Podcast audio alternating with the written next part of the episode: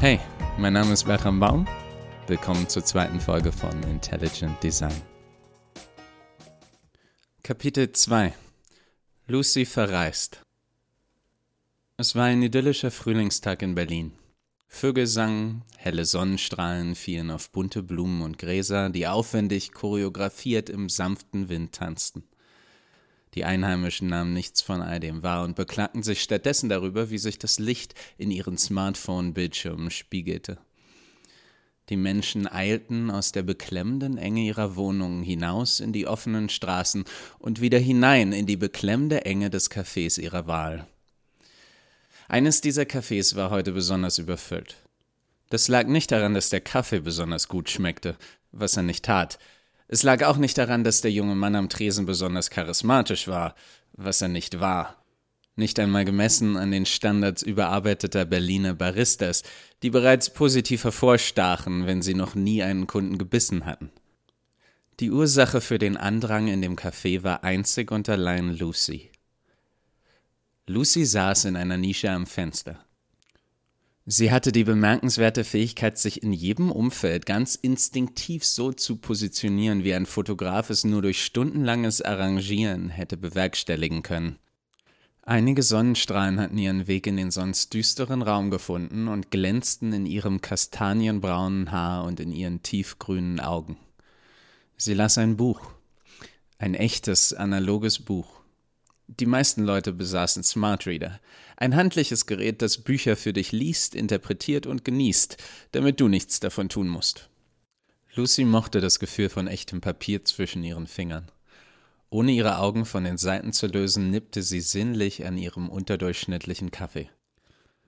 Lucy konnte jede noch so banale Tätigkeit sinnlich wirken lassen. Lucy konnte sinnlich Socken zusammenlegen oder sinnlich nach Kleingeld kramen. Sie konnte so sinnlich Straßenkarten zusammenfalten, dass meisterhafte Tango-Tänzer im Vergleich wirkten wie grobmotorische Vorschulkinder. Sie trug ein asiatisch anmutendes Kleid mit einem Kirschblütenmotiv. Obwohl die anderen Gäste sie regelrecht anstarrten, unterhielt sich wie üblich niemand mit Lucy. Dies war auch gut so. Sie ähnelte in vielerlei Hinsicht einem besonders farbenprächtigen Stück Uran, Während sie auf gewisse Distanz sehr schön anzuschauen war, erhöhte anhaltende Nähe zu Lucy signifikant die Wahrscheinlichkeit, deine Zähne zu verlieren. In den seltenen Situationen, in denen jemand den Mut aufbrachte, sich mit Lucy zu unterhalten, entpuppte sich dies als körperlich anstrengend. Das menschliche Gehirn war schlichtweg überfordert und begann bald zu schmerzen, als hätte man zu schnell Eiscreme gegessen. Es hatte mit ihrem übernatürlich symmetrischen Gesicht zu tun und mit der Art, wie sie einem kontinuierlich und eindringlich in die Augen schaute, wobei sie nur selten und unregelmäßig blinzelte, als wäre es für sie keine Notwendigkeit, sondern nur ein Ausdrucksmittel. In ihrem Mantel, der sorgfältig gefaltet neben ihr lag, vibrierte ihr Telefon. Sie musste nicht einmal hinschauen, sie wusste, was in der Nachricht stand. Lucy kannte keine Aufregung, aber was sie gerade empfand, kam dem so nahe, wie es für sie nur möglich war. Sie empfand Vorfreude. Sie genoss das Gefühl, das Kribbeln unter ihrer Haut. Sie konzentrierte sich auf ihren Atem. Die Welt mit ihrem ewigen Ansturm auf die Sinne beruhigte sich und trat in den Hintergrund. Nur eins blieb zurück ihre Aufgabe. Die Veränderung war ihr nicht anzusehen. Sie las geradezu gemütlich ihren Absatz zu Ende, trank den letzten Schluck ihres Kaffees und sammelte behutsam ihre Sachen zusammen. Dann verließ sie das Café durch eine Schneise in der Menge, die sich trotz des Gedränges ganz natürlich um sie bildete, wie in einer Schafsherde in Gegenwart eines Wolfshundes. Sie lächelte freundlich einem alten Mann zu, der kurz darauf seinen hart erkämpften Platz in der Warteschlange aufgab, er stürmte aus dem Café, so schnell sein gebeugter Gang es ihm erlaubte, um zu Hause seiner Frau stolz seine erste Erektion seit vielen Jahren zu präsentieren. Lucy trat hinaus auf den Gehweg, atmete die Frühlingsluft ein und schlenderte die Straße entlang, bis sie schließlich auf einen gepflasterten Pfad abbog, neben einer Tafel mit der Aufschrift Gebäude 21, Forschungszentrum Technische Universität Berlin. Auf dem Rasen im Schatten der Birken saßen Studenten und genossen den schönen Tag. Sie hielten ständig Ausschau aus Angst, die Professorin, in deren Vorlesung sie gerade sitzen müssten, könnte sie entdecken. Diese Angst war unbegründet, da die Professorin einige Bäume weiter auf der anderen Seite des Gebäudes saß und sich auf ähnliche Weise vor ihren Studenten versteckte. Lucy täuschte vor, sich umzuschauen, als sie mit einem jungen Mann zusammenstieß. Oh nein, das tut mir furchtbar leid, ich bin so tollpatschig, sagte sie und strich ihm über seine Jacke, um ein paar nicht vorhandene Staubkörner wegzuwischen. Er starrte Lucy mit offenem Mund an, während er nach einer wortgewandten Antwort suchte. Nach einer grässlichen Pause fielen ihm dankbar folgende Worte ein. Von einer hübschen Dame wie Ihnen lasse ich mich doch gern jeden Morgen über den Haufen rennen. Doch etwas ging auf dem Weg zu seinen Stimmbändern schief und herauskam, ich steige jeden Morgen über einen Haufen hübscher Damen. Er setzte ein Lächeln auf, welches charmant wirken sollte, jedoch ein akutes Schlaganfallopfer entspannt und besonnen hätte wirken lassen. Lucy schmunzelte etwas besorgt zurück und ging weiter. Dieser Anblick würde ihn noch den Rest des Tages verfolgen. Lucys Geruch, ihre Stimme, ihr Haar würden ihn so beschäftigen, dass er erst sehr viel später bemerken würde, dass seine Schlüsselkarte aus seiner Jackentasche verschwunden war. Lucy ging zielstrebig auf ein mehrstöckiges, modernes Gebäude zu. In ihrer Manteltasche spürte sie das gewohnte Gewicht ihrer Pistole. Sie konnte es nicht weiter herauszögern. Es war zu lange her, seit sie das letzte Mal ein Leben nehmen durfte. Sie betrat das Gebäude. Es war ein idyllischer Frühlingstag in Berlin. Kapitel 4 Erwacht Eva erwachte. Sie öffnete die Augen. Der Mann in dem Arztkittel saß auf ihrer Bettkante. Er starrte sie eindringlich an. Seine Stirn lag in Falten. Eva dachte, ich bin mir ziemlich sicher, das ist das erste Gesicht, das ich in meinem Leben sehe. Da sind Besorgnis und Mitgefühl. Woher zum Teufel weiß ich, wie so etwas aussieht? Der Mann begann zu sprechen. Sie sah, wie sich seine Lippen bewegten und hörte seine Stimme, aber die Töne schienen zuerst keinen Sinn zu ergeben. Ihre Ohren waren eifrig damit beschäftigt, die verschiedenen Klänge wahrzunehmen und generell entzückt von der plötzlichen Aufregung. Der Teil von ihr, der dafür zuständig war, das Wirrwarr aus Geräuschen zu ordnen und Bedeutungen abzuleiten, fand, man habe noch so schön geschlafen. Er schlug vor, einfach freundlich zu nicken, bis die Person aufgebe ging aber schließlich widerwillig an die Arbeit. Wenn es dir nichts ausmacht, rede ich also einfach weiter in der Annahme, dass du mich verstehst. Unterbrich mich ruhig, wann immer du möchtest. Das hier könnte etwas hell sein. Entschuldigung. Er hatte eine stiftgroße Taschenlampe in der Hand und leuchtete ihr mehrmals direkt ins Auge. Das Licht verschwamm an den Rändern zu allen Farben des Regenbogens, und als es erlosch, blieb ein Fleck in Evas Sichtfeld zurück. Sie bewegte ihre Augen, doch der Fleck war schneller und jedes Mal vorher da. Mir ist bewusst, dass die Situation bestimmt höchst ungewöhnlich für dich sein muss. Kannst du sprechen? Blinzle zweimal, wenn du mich verstehst, und falls nicht, nun ja, in dem Fall bleib so liegen und schau mich weiter fragend an. Ich würde sagen, das wäre eine angemessene Reaktion für jemanden, der mich nicht versteht. Eva lachte. Oh, du reagierst. Hm. Lachen war allerdings keine der besprochenen Alternativen. Ich dachte, wir hatten uns auf Blinzeln oder Liegenbleiben geeinigt. Eva lachte noch etwas lauter und sagte, Hey, du bist witzig. Oh, sehr gut. Du kannst sprechen. Du hältst mich für amüsant? Ich weiß nicht, ob das ein gutes Zeichen ist. Kaum jemand hält mich für besonders humorvoll. Folge bitte meiner Hand mit deinen Augen. Wie viele Finger zeige ich? Ihr Blick wich nicht von seinen Augen. Wo bin ich? Er schaute etwas enttäuscht auf seine erhobene Hand. Hast du meine Frage nicht verstanden? Ich fragte, wie viele Finger halte ich hoch? Ihre Augen blieben starr auf ihn gerichtet. Drei. Index, Medius und Digitus annularis. Du hast einen leichten Fall von Brachydactylie Typ D. Das heißt, dein Daumenendglied ist ungewöhnlich kurz. Irgendwie weiß ich diese Dinge, obwohl ich schwören könnte, das ist erst die zweite Hand nach meiner eigenen, die ich in meinem Leben gesehen habe. Ich kann dir später gern beibringen, wie man Finger zählt, aber jetzt wüsste ich gerne, wo ich bin und warum ich hier bin und wer du bist und ich verstehe, dass du viele Fragen hast. Ich wäre sogar beunruhigt, wenn es anders wäre. Du befindest dich in einem Forschungsinstitut in Berlin. Du bist hier, weil du eine ungewöhnliche Kondition aufweist, die unter anderem der Grund dafür ist, dass du keine Erinnerungen vor dem heutigen Tag hast. Wir wollen dir helfen, damit umzugehen und außerdem daraus lernen, um anderen in deiner Situation helfen zu können. Ich bin Dr. Niemann. Ich bin persönlich mit deinem Fall betraut. Bitte zögere nicht, mir zu sagen, falls du Fragen oder Wünsche hast. Während er redete, beführte Dr. Niemann zuerst ihre Stirn und dann ihr Handgelenk. Er nahm ihren Arm und beugte ihn vorsichtig. Eva gab sich große Mühe, es nicht zu zeigen, aber sie war berauscht von der Berührung eines anderen Menschen. Sein Blick war konzentriert, aber freundlich und bewegte sich immer wieder zwischen ihr und der Maschine neben ihrem Bett hin und her. Tut das weh? Wie bitte? Wenn ich deinen Arm bewege, tut das weh. Du hast für eine lange Zeit geschlafen. Sehnen verkürzen sich, Muskeln atrophieren. Nein, es tut nicht weh. Du wirkst fasziniert.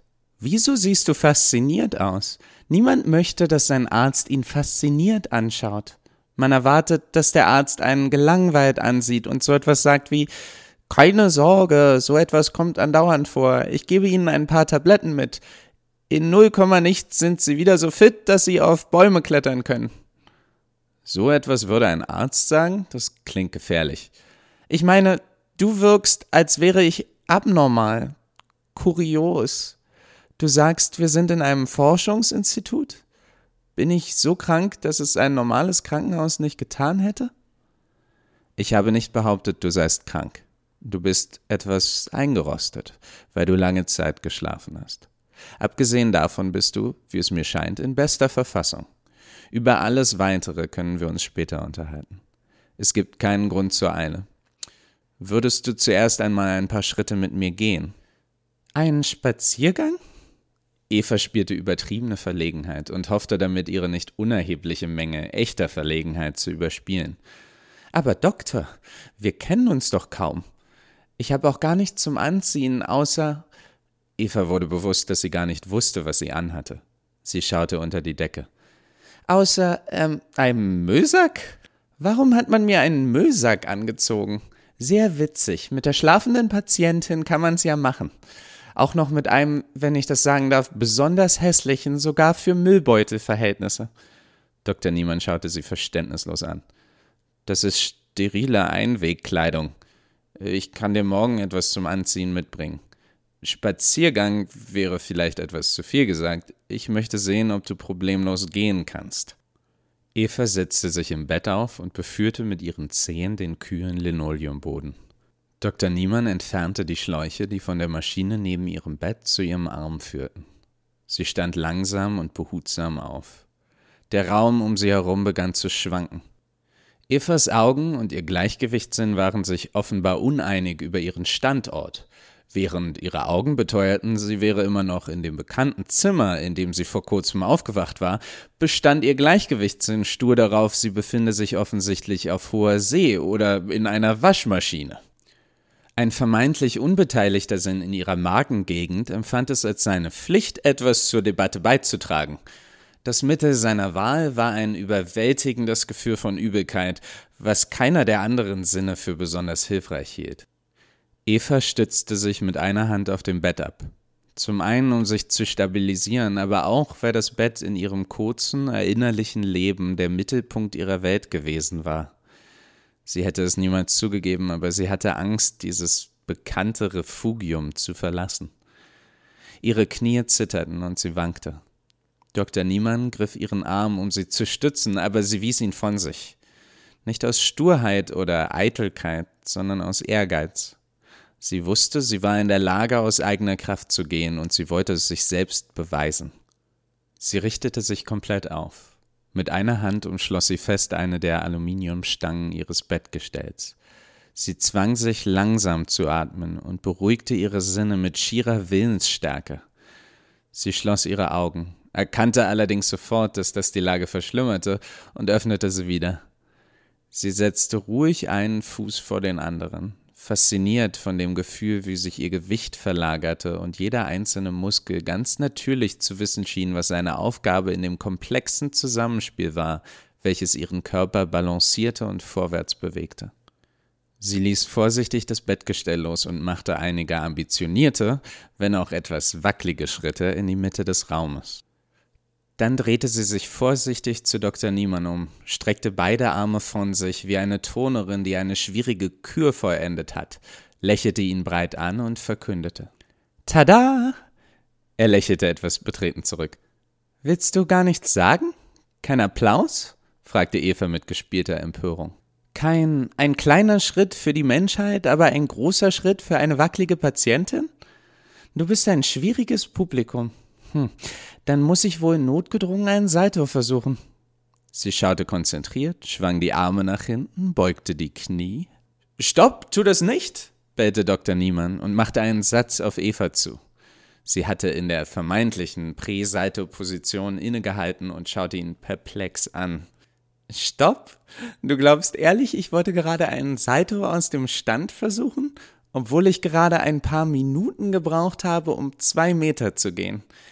Ich glaube, ich verstehe, dass Leute finden, du hättest keinen Humor. Aber keine Sorge, ich finde dich immer noch lustig. Sie hakte sich in seinen Arm ein.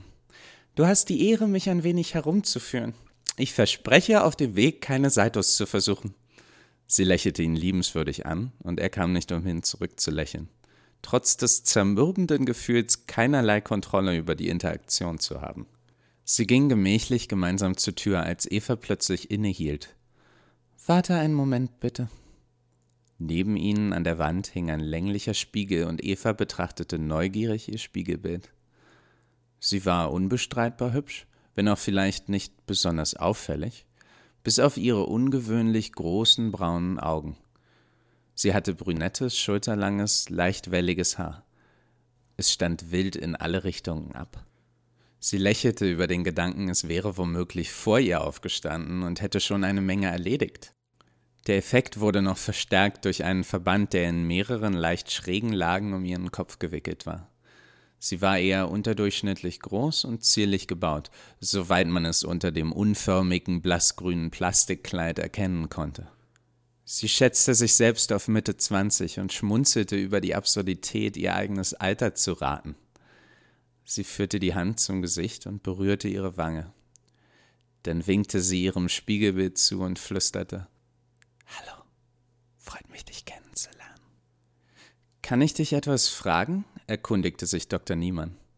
Aber natürlich, erwiderte Eva, immer noch ihr Spiegelbild betrachtend. Die Frage, die die meisten Menschen als erstes stellen, wenn sie ohne Erinnerungen aufwachen, ist, wer bin ich? Es ist fast wie ein Reflex. Du hast bis jetzt keine solche Frage gestellt. Warum nicht? Sie schaute verwundert. Wer bin ich?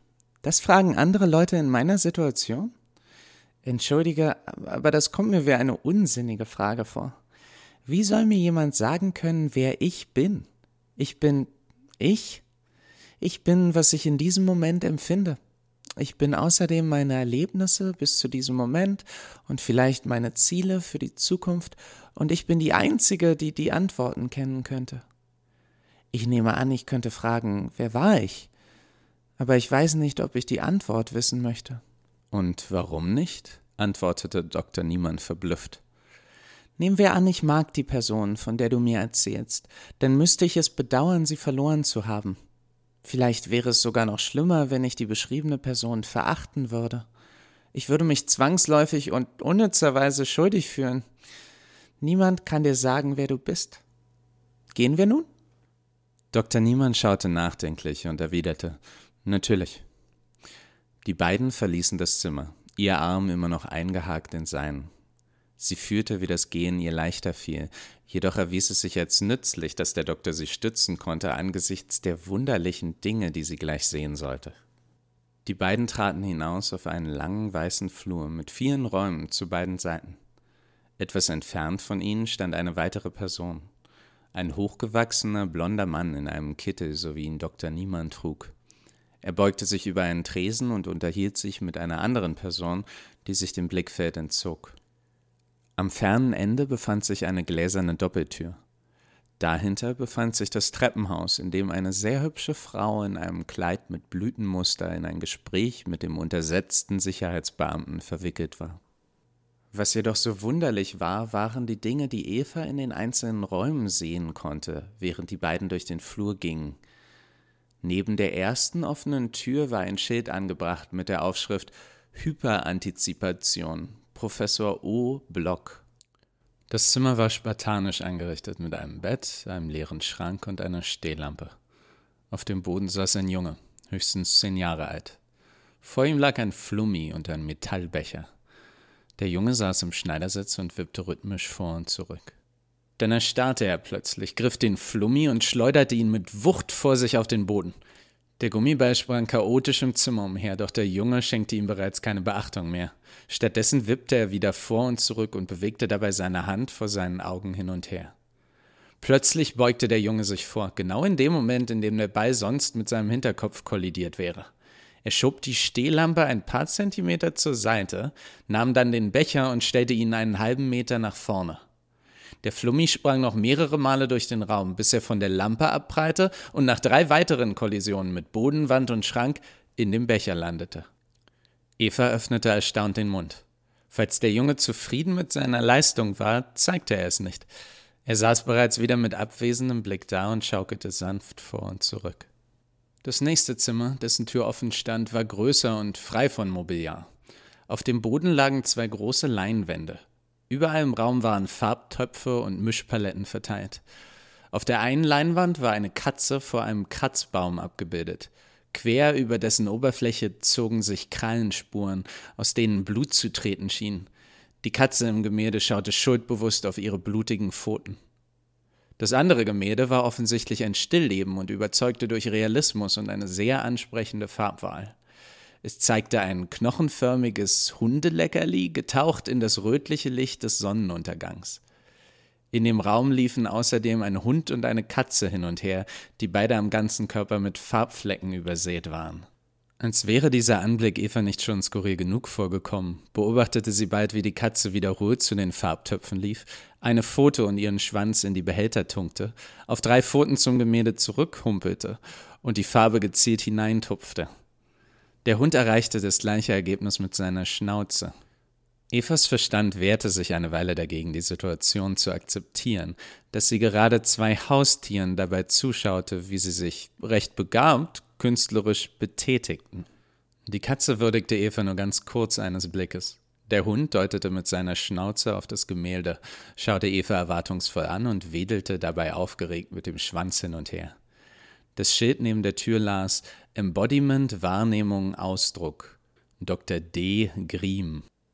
Eva war vollkommen perplex. Dr. Niemann hingegen schien diese höchst merkwürdigen Geschehnisse nicht einmal zur Kenntnis zu nehmen. Er ging unbeirrt mit Eva am Arm vorwärts, und sie kamen zu der Einbuchtung in der Mitte des Flurs, mit einigen Sesseln und dem Empfangstresen, über den sich der hochgewachsene blonde Mann beugte und sich mit einer jungen Dame unterhielt.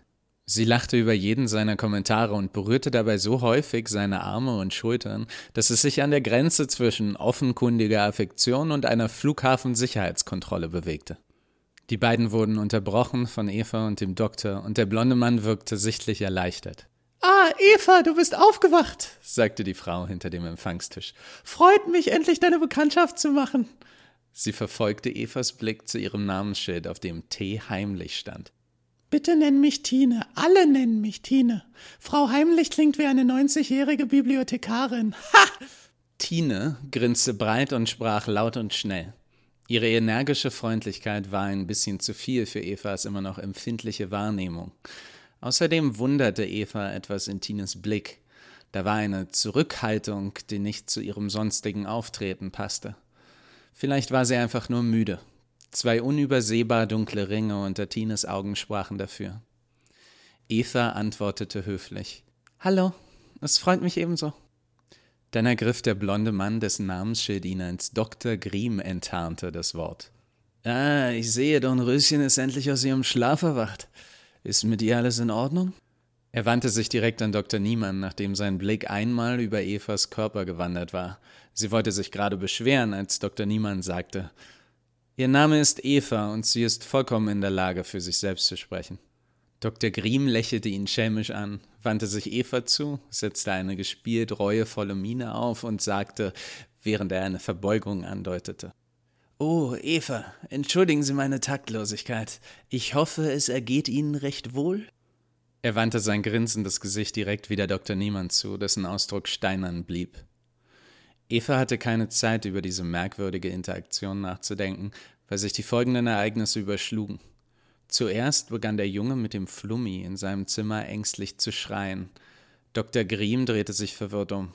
Tine duckte sich ängstlich hinter ihren Tisch. Dann sah Eva aus dem Augenwinkel, wie die Frau hinter der Glastür eine Waffe aus ihrem Mantel zog und in ihre Richtung zielte. Die Frau rief Hütet euch vor den Götzen. Was ihr tut, ist ein Verbrechen an der Menschheit. Der Sicherheitsbeamte sprang mit für einen Mann seiner Größe überraschender Geschwindigkeit in Richtung der Waffe. Dr. Niemann drehte sich plötzlich vor Eva und warf seine Arme um sie. Ein lauter Knall hallte durch den Flur. Sie hörte das Klirren von Glasscherben, die auf den Boden prasselten. Tine stieß einen langen, schrillen Schrei aus. Dr. Niemanns Gesicht befand sich dicht vor Evas. Seine Augen waren weit aufgerissen. Sein Mund stand offen. Er rang schwer nach Luft. Sein Körper, der eben noch wie ein Schild vor ihr gestanden hatte, brach jetzt leblos zusammen. Sie versuchte ihn zu halten, aber sie sanken gemeinsam zu Boden. Auf seinem Rücken sah sie einen sich ausbreitenden dunkelroten Fleck. Sie presste beide Hände auf die Wunde, starrte entsetzt auf das Blut, das zwischen ihren Fingern emporquoll. Tines Kreischen ging nahtlos über in das scharfe Dröhnen einer Alarmsirene, hinter der zersplitterten Glastür rangen die Frau in dem Blütenkleid und der Sicherheitsbeamte. Die Waffe war zu Boden gefallen. Der Mann war um einiges größer und schwerer als die zierliche junge Frau, aber auf unerklärliche Weise schien sie absolut die Oberhand zu haben. Sie drückte ihre grazilen Hände um seinen Hals zusammen. Sein Gesicht lief dunkelrot an. Kalter Schweiß glänzte auf seiner Haut. Seine Lippe war grässlich aufgeplatzt und Blut lief an seinem Kinn herunter. Die Frau sah nicht einmal angestrengt aus. Das Schrecklichste, erinnerte Eva sich später, war der Gesichtsausdruck der Frau. Sie schaute fast liebevoll. Ein schauerliches Knirschgeräusch. Der Körper des Sicherheitsmannes brach zusammen und blieb in einer unnatürlichen Position reglos am Boden liegen. Die Frau drehte sich zu Eva um. Sie hatte Blutspritze in ihrem schönen porzellanartigen Gesicht. Im Hintergrund waren Stimmen zu hören, die sich einander hektisch etwas zuriefen. Die Frau in dem Blütenkleid lächelte und warf Eva einen Luftkuss zu. Dann rannte sie die Treppen hinunter. Schön, dass du bis hierhin dabei geblieben bist.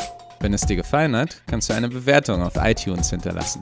Wenn du Verbesserungsvorschläge hast oder einfach nur mit mir Kontakt aufnehmen möchtest, kannst du eine E-Mail schreiben an idesignpodcast@gmail.com.